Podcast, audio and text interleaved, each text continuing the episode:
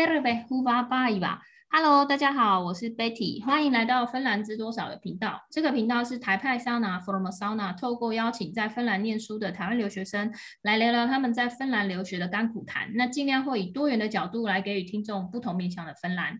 今天我们邀请到的来宾呢，跟之前的来宾都有一些不同。他除了是嫁到芬兰的台湾媳妇外，也是在 Oulun ammattikorkeakoulu 就读的应用科技大学的学生 Scarlett 来跟我们聊聊，以及分享他在芬兰生活的甘苦谈。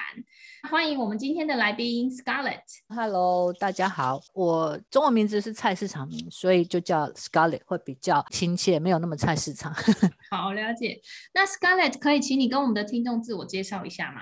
大家好，我英文名字 Scarlett，我是来到这个冷到靠北又远到靠北的芬兰已经四年了。那我是因为结婚才过来的。那之前工作是常常在台湾跟大陆两边跑，也就是大家很熟悉的台干。不过我们不会自己叫自己台干，我们叫自己叫台劳。了解，Scarlett，我想听众一定很好奇，就是首先你是嫁到芬兰的台湾媳妇，那再加上你来到芬兰之前，其实就已经具备了硕士学位，然后也累积了相当丰富的工作经验。那为什么你还要再来就读芬兰应用科技大学的学程呢？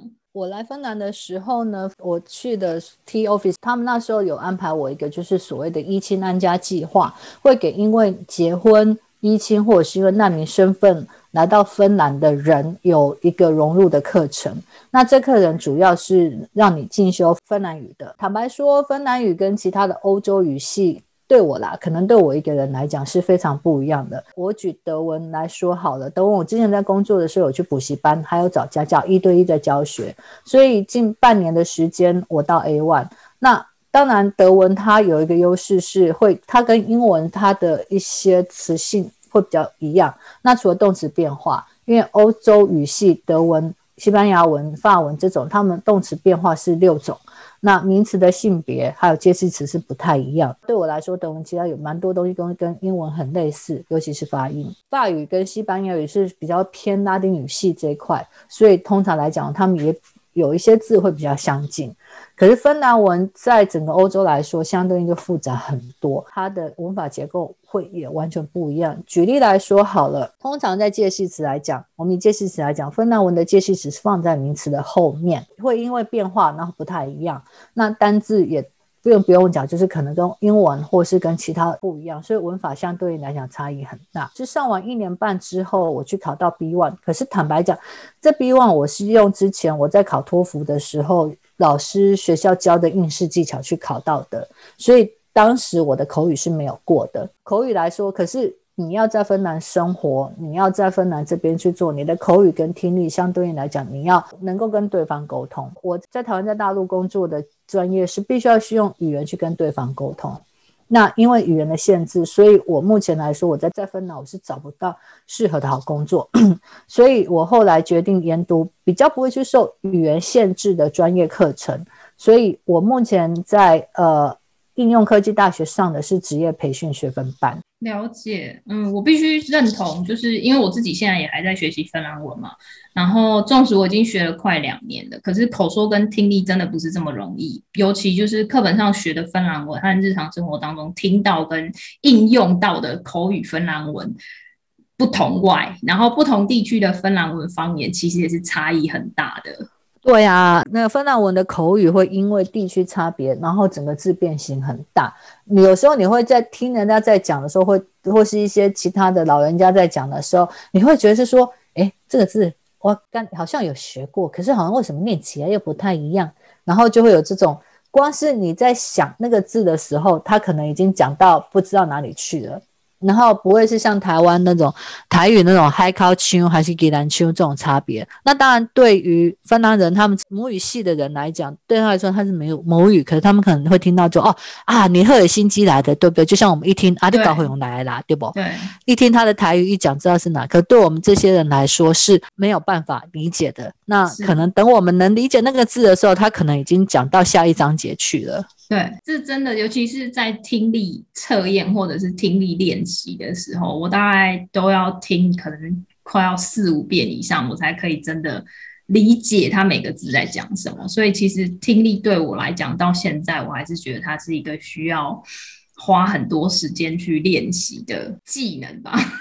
对，因为他们的有一些方言也是，他们有一些方言或者是说一些缩写的字，嗯、然后会不一样。所以有时候你会听就觉得，哎，你到底在讲什么？可是可能其他人一听就知道了。好，那 Scarlett 就是因为你除了是嫁过来的台湾媳妇啊，那现在再加上就是还在也在学校念书嘛，然后或许对于在芬兰生活的感受会跟只来这边留学的留学生有所差异。那因此我想要请你跟我们听众分享，就是在芬兰北边的求学跟生活有哪一些让你印象最深刻的事情呢？我想。那种冷到靠北这种零下二十几度的天气就不用讲了。那个几个印象会有几个印象比较深刻的啦，就是说，呃，第一个我在学校的时候，通常我在美国还在台湾的学校，就算我在这个课程已经结束了，你有问题，你还是可以去问老师。然后就算那个老那个问题老师听了会给你眼神死，然后不过我想他应该就是心里翻白眼啦，那个还是会表面上给你和蔼可亲的笑容回答你。可是在这边，我记得。我当时是有个专业课程结束了，那我的程式有 bug，所以我当时想问老师，结果老师说：“哦，这课程已经结束了，所以你这个习题可以不用做。”那我当下就心中一万匹草泥马奔腾而过，可是也不能怎么办呢？所以我只能笑笑的跟他说：“嗯、可是我想要知道这个应该要怎么解，可以吗？”那他就他就说：“嗯、呃，我没有时间，而且课程结束了，我不需要回答你。”然后。然后，呃，这个当然你会真在台湾，可能这个老师已经被被批评到不行，或被告到离职。那那后来我有跟在这边其他念书的学生有问，那他们我才知道，就是说，其实课程结束之后，老师是有义务不用给你解答的。那还有一个就是说，这边大部分都是比较属于鼓励教育，是没有所谓的排名。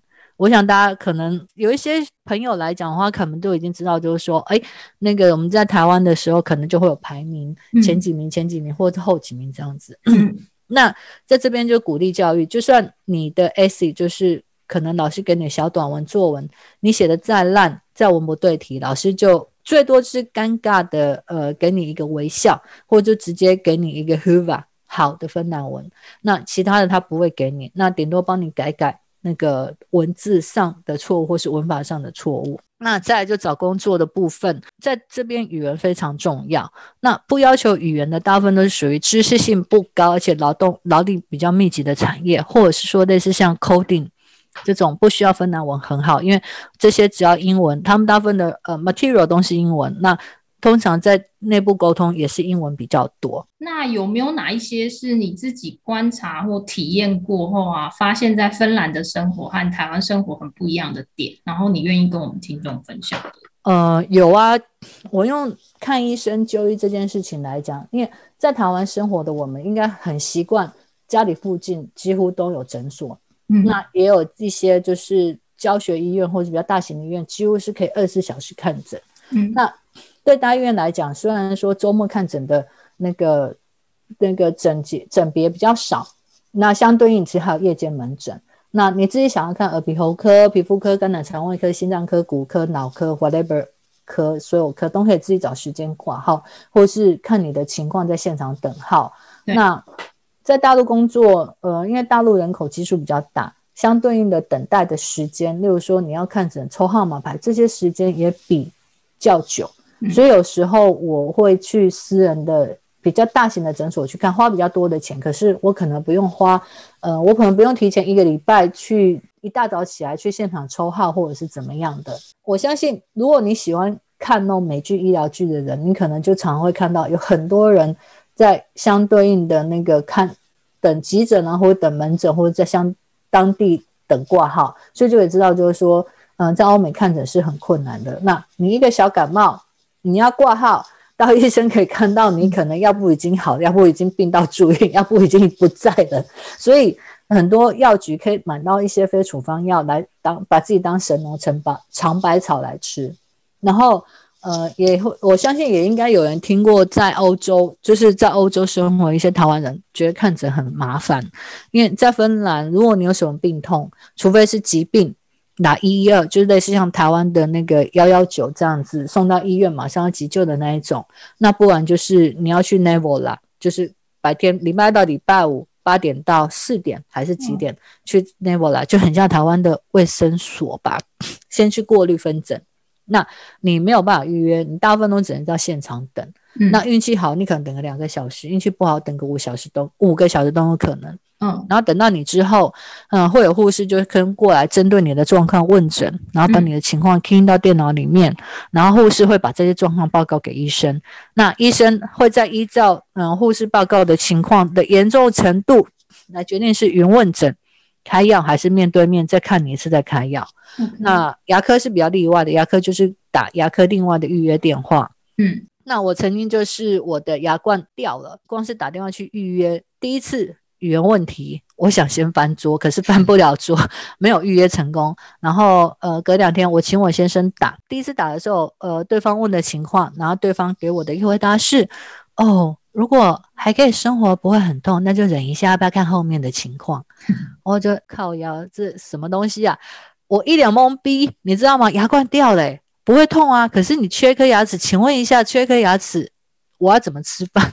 我怎么去做那个？两个人就傻傻的挂了电话。那为了怕马上打被记得，就只好隔一个礼拜再打。我们再打一次电话预约的时候，不严重的也就只能把自己讲成是世界末日。再不救我，我就 我就要哭倒卡巴哈里，我就要把那个最大的那个那个商场给哭倒。嗯，然后最后最后终于让对方排一个月后，在我们住的附近的牙科去看。嗯，那我当下就直接就问了，我说：“哎，Nevela 有 X 光机吗？”我说，然后他们说没有。那我就说：“可是如果这情况，你们应该就没有办法处理。”那对方笑了笑，就说：“呃，由医生决定吧，还是让我安排去 Nevela。”好，OK，fine。我先就说你不要这样觉得 Nevela 不好，我直接说。我没有觉得不好，我直接歧视啊，因为我 这个状况本来就不是很平常的状况。然后到了预约的时间，进到 Nevela 挂号这些就不用讲，一开口哦，对，这边的挂号他们是云挂号，就是你不用跟护士去弄，嗯、就直接输你的那个呃 security number，你的那个 ID number，然后就类似这边所谓的身份证字号吧，嗯嗯嗯，然后他就会出来一张纸，告诉你要在哪里等，你是几号这样子。然后，呃，我挂完号等诊，然后一进去，我才张开嘴巴，牙医的手还没有伸到我里面，他就直接说：“哦，对不起，这个我不会，我安排你到市里的医院去照全口 X 光，再安排大学医院的专科医生帮你看诊。”然后我也就只好心里翻白眼，然后看一下我先生说：“See, I told you so。”对啊，那只好。呃，再赶去那个市里面，大概开三十公里吧，到市里面去照完 X 光，然后照完之后，那个。在 X 光的那个操作人员技师就说：“哦，他们把片子送给牙牙医，那、嗯、牙医会再安排时间给我。然后等啊等啊等了两个月，那我就想，Holy God 仔不是门牙，不然的话我可能直接机票买了手刀冲回去台湾算了。然后再来，呃，一个比较深刻的印象就是说，约诊如果今天帮你做的是 A 项目，医生是不会顺便做 B 项目。假设说你 A、B、C 三个项目要做，今天做 A 项目还有时间，他不会顺便做 B 项目，他会。A 项目做完，确定没有问题，然后可能下一次再去做 B 项目。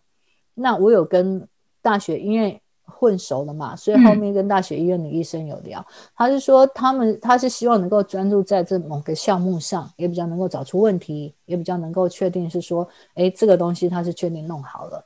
嗯，那后来又是约整一个月后，那可能也因为是说他有这么长的时间去弄别的，加上呃，我当时有把我植牙这牙植牙的牙冠的一些相关资料，把我从我的台湾的牙医给他，嗯，然后所以就是说掉下的牙冠，我目前来说做的还不错，而且呃，有比以前，可能以前我在台湾也就是医生有建议我重做，可是我没有时间，嗯、所以后来那个牙冠他在重做之后。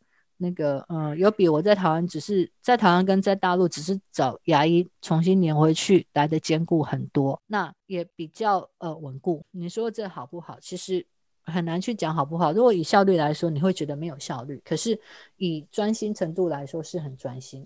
那这种东西就是见仁见智，还有看你的病情情况。了解。然后当然啦，如果说。你不想经过 Nevela，你可以考虑花一百到一百五十欧起跳来去看私人医生。那这些私人医生可以线上约诊，你可能就是不用等到天长地久，你可以时间到就过去。那通常这些私人医生看诊的时间也比较弹性一点。嗯，对。那在不像那台湾，可能你挂号，你可能拿到呃，假设你拿到五十四号，可能看到你都已经是晚上七八点的事情了。我们通常这边不会，时间到了就是下班 punch out。所以通常来说的话，你就会觉得医生在台湾是血汗产业，那在这边可能就比较相对应的轻松一点。了解，对。OK，哇，那今天 Scarlett 的分享很精彩。最后，能不能请你就是以你自己的经验啊，给想要在芬兰念书的学生，或者是毕业之后想要留下来的人一些建议或者是叮咛？其实我们这些对于芬兰来说是外国人，那就芬兰的失业率我们不知道多少，可是我看到的情况就是说，芬兰人他们自己要找工作都很难，那更何况我们一个语言不通、头发肤色是不一样的外国人。那我以我先生为例，我跟他聊有聊一下，就是说我在在芬兰找工作的这种窘境。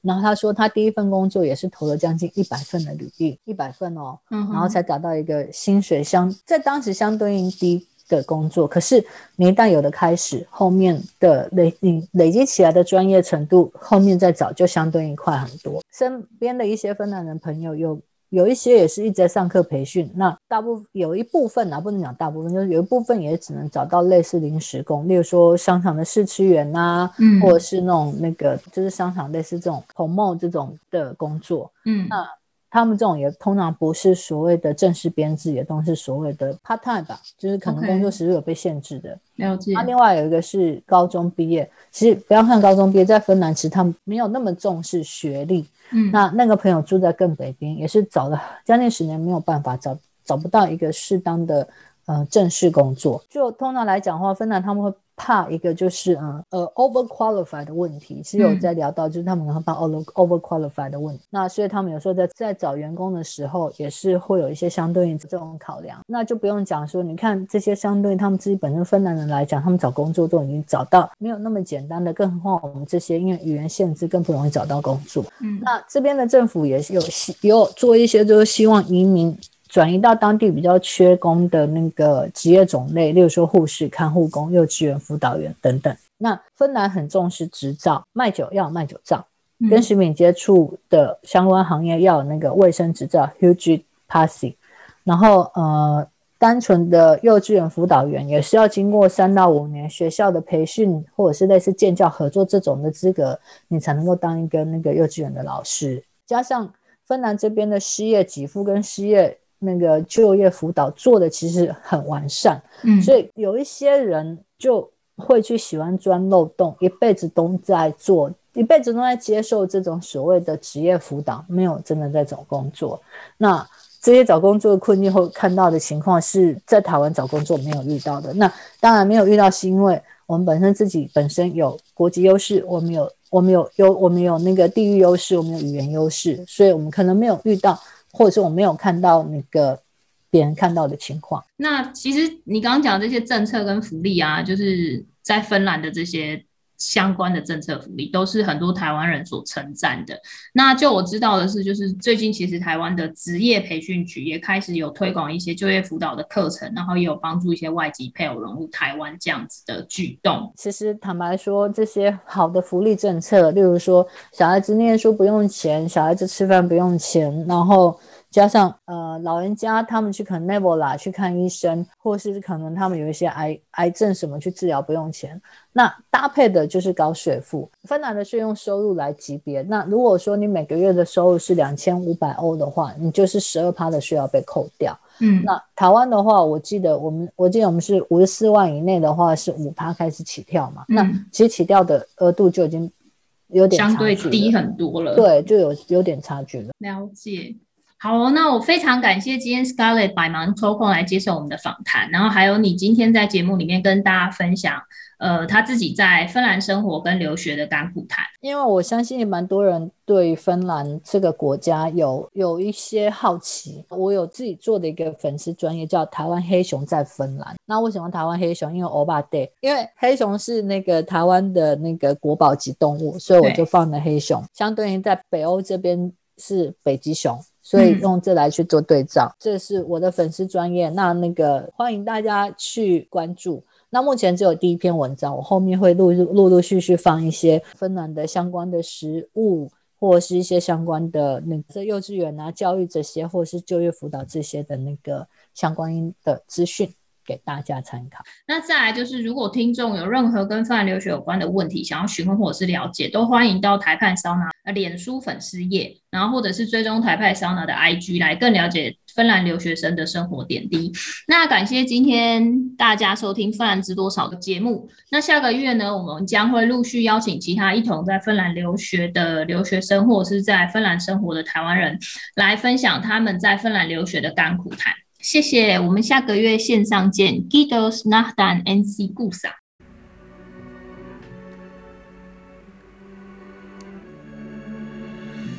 sorina ja naurua juhlissa. Näkymätön seitti on ilmassa. Vaihtuu vuosi ja toivoa on lupa. Pian lyö 12.